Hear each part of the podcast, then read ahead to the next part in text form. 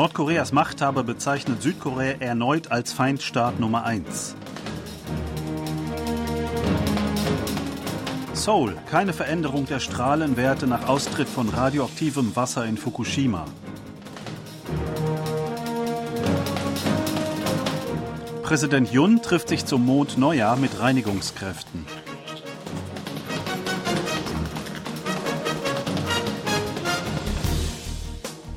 Nordkoreas Machthaber Kim Jong-un hat die Bezeichnung Südkoreas als Feindstaat Nummer 1 bekräftigt. Zum 75. Jahrestag der Gründung der nordkoreanischen Armee am Donnerstag habe Kim zum Gratulieren das Verteidigungsministerium in Pyongyang besucht, meldete die nordkoreanische Staatszeitung Nodong Shinmun. Die Entscheidung, Südkorea zum schädlichsten Feindstaat Nummer eins zu erklären und sein Gebiet im Notfall zu besetzen, sei ein selbstverständlicher Schritt für den Frieden und die Stabilität des Landes, sagte Kim in seiner Rede.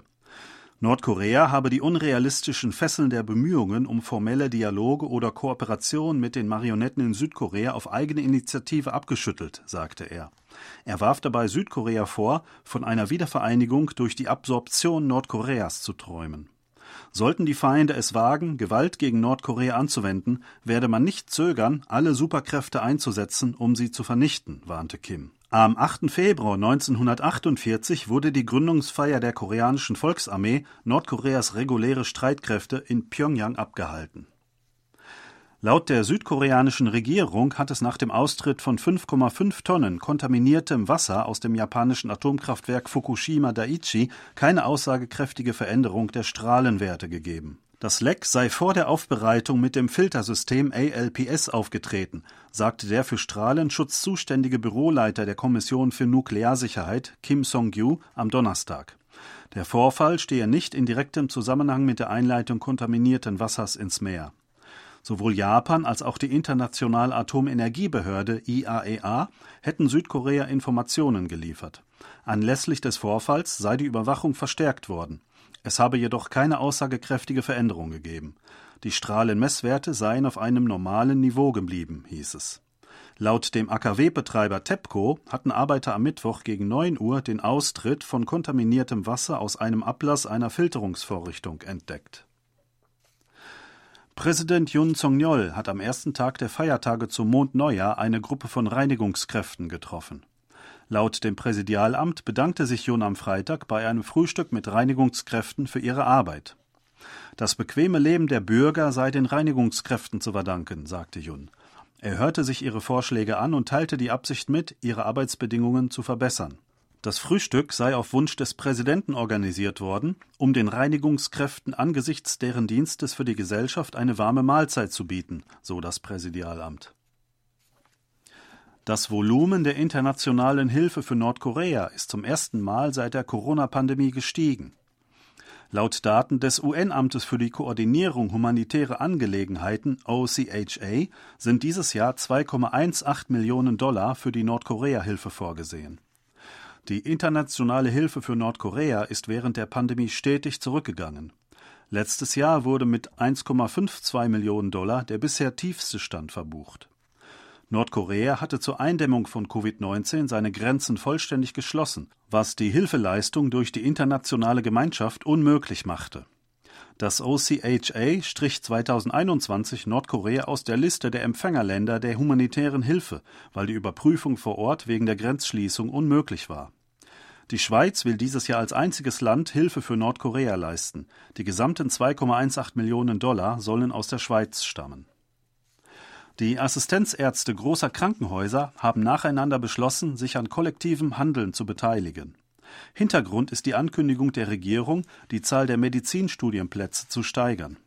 Nach Branchenangaben stimmten die Assistenzärzte der in Seoul ansässigen fünf größten Krankenhäuser darin überein, sich einem Streik anzuschließen. Der Streikbeginn lässt zwar noch auf sich warten, es gibt jedoch besorgte Stimmen über mögliche Lücken in der medizinischen Versorgung während der Feiertage zum Mondneujahr ab dem heutigen Freitag. Grund ist, dass die Nachfrage für Notaufnahmen an den großen Krankenhäusern an langen Wochenenden zunimmt.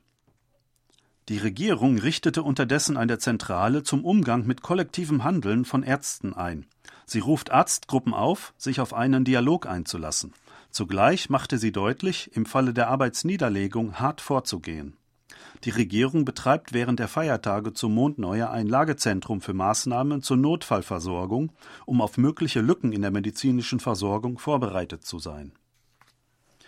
Während der Feiertage zum Mondneujahr ist der Eintritt zu Palästen und Königsgräbern aus der Joseon-Zeit frei. Das Zentrum für Königspaläste und Grabstätten der Behörde für Kulturerbe teilte mit, dass vier Paläste in Seoul, Gyeongbok, Doksu, Changgyeong und Changdok vom heutigen Freitag bis Montag kostenlos besucht werden könnten. Das gelte auch für den Königsschrein Jongmyo in Seoul. Das Zentrum organisiert zudem gemeinsam mit der Koreanischen Stiftung für Kulturerbe während der Feiertage Veranstaltungen in der Umgebung des Haupttors Gwanghwamun vom Palast Gyeongbok. Die nachgestellte königliche Wachablösung findet vom heutigen Freitag bis Montag täglich um 10 und 14 Uhr statt. Nach der Wachablösung am Freitag und Samstag werden auf dem Platz vor dem Tor Hüngnemun als Sewa bezeichnete Gemälde verteilt, die den Wunsch nach Glück enthalten. Die russische Botschaft in Pyongyang hat in sozialen Netzwerken eine Reihe von Berichten der nordkoreanischen Zeitung Nodong Shinmun über Russland veröffentlicht. Die Botschaft hat sechs Artikel der Zeitung ins Russische übersetzt und diese Ende Januar und Anfang Februar auf ihrer Facebook-Seite veröffentlicht, wie am Freitag festgestellt wurde. Die Texte tragen die Überschrift Nodong Shinmun lesen. Auch Bilder der ursprünglichen Artikel auf Koreanisch sind hochgeladen. Die Botschaft hat bisher in sozialen Medien über Aktivitäten ihres Personals in Nordkorea berichtet. Es gilt jedoch als ungewöhnlich, dass sie Berichte der Nodong Shinmun so gehäuft vorstellt und dabei auch Bilder der Originaltexte veröffentlicht. Es wird vermutet, dass Russland nordkoreanische Medienberichte nutzt, um seine Behauptungen über den Krieg gegen die Ukraine zu verbreiten oder die Kooperation mit Nordkorea zur Schau zu stellen ein Gericht in Montenegro hat die Auslieferung von Kwon Do-hyung, CEO von Terraform Labs und Hauptfigur im Fall um den Crash der Kryptowährungen Terra USD und Luna, erneut aufgehoben. Das Berufungsgericht von Montenegro teilte am Donnerstag Ortszeit auf seiner Website mit, dass es die erneute Berufung von Kwons Verteidigung akzeptiert habe das Gericht habe die Entscheidung des Obergerichts in Podgorica für die Auslieferung aufgehoben und den Fall an die Vorinstanz zurückverwiesen. Die Genehmigung der Auslieferung von Kwon wurde damit zum zweiten Mal vom Berufungsgericht aufgehoben. Das Berufungsgericht hatte zuvor am 19. Dezember letzten Jahres die entsprechende Entscheidung des Obergerichts mit Verweis auf eine unklare Begründung und Verfahrensfehler aufgehoben und den Fall an die Vorinstanz zurückverwiesen. Es wird erwartet, dass das Obergericht bis zum 15. Februar, dem letzten Tag der Auslieferungshaft von Kwon, über dessen Auslieferung entscheiden wird. Die südkoreanische Fußballnationalmannschaft ist nach dem überraschenden Aus beim Asiencup zurückgekehrt. Die Mannschaft unter Cheftrainer Jürgen Klinsmann kehrte am Donnerstag nach Südkorea zurück. Südkorea hoffte, zum ersten Mal seit 64 Jahren den asiatischen Meistertitel zu gewinnen. Das Land verlor jedoch das Halbfinale gegen Jordanien. Auf einer Pressekonferenz am Flughafen Incheon teilte Klinsmann die Absicht mit, nicht zurückzutreten und Trainer der südkoreanischen Nationalelf zu bleiben. Es habe auch positive Dinge gegeben.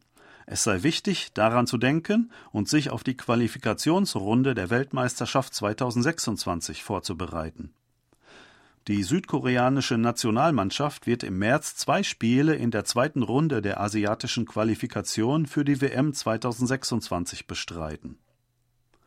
Das waren aktuelle Meldungen aus Seoul, gesprochen von Thomas Kuklinski-Reh.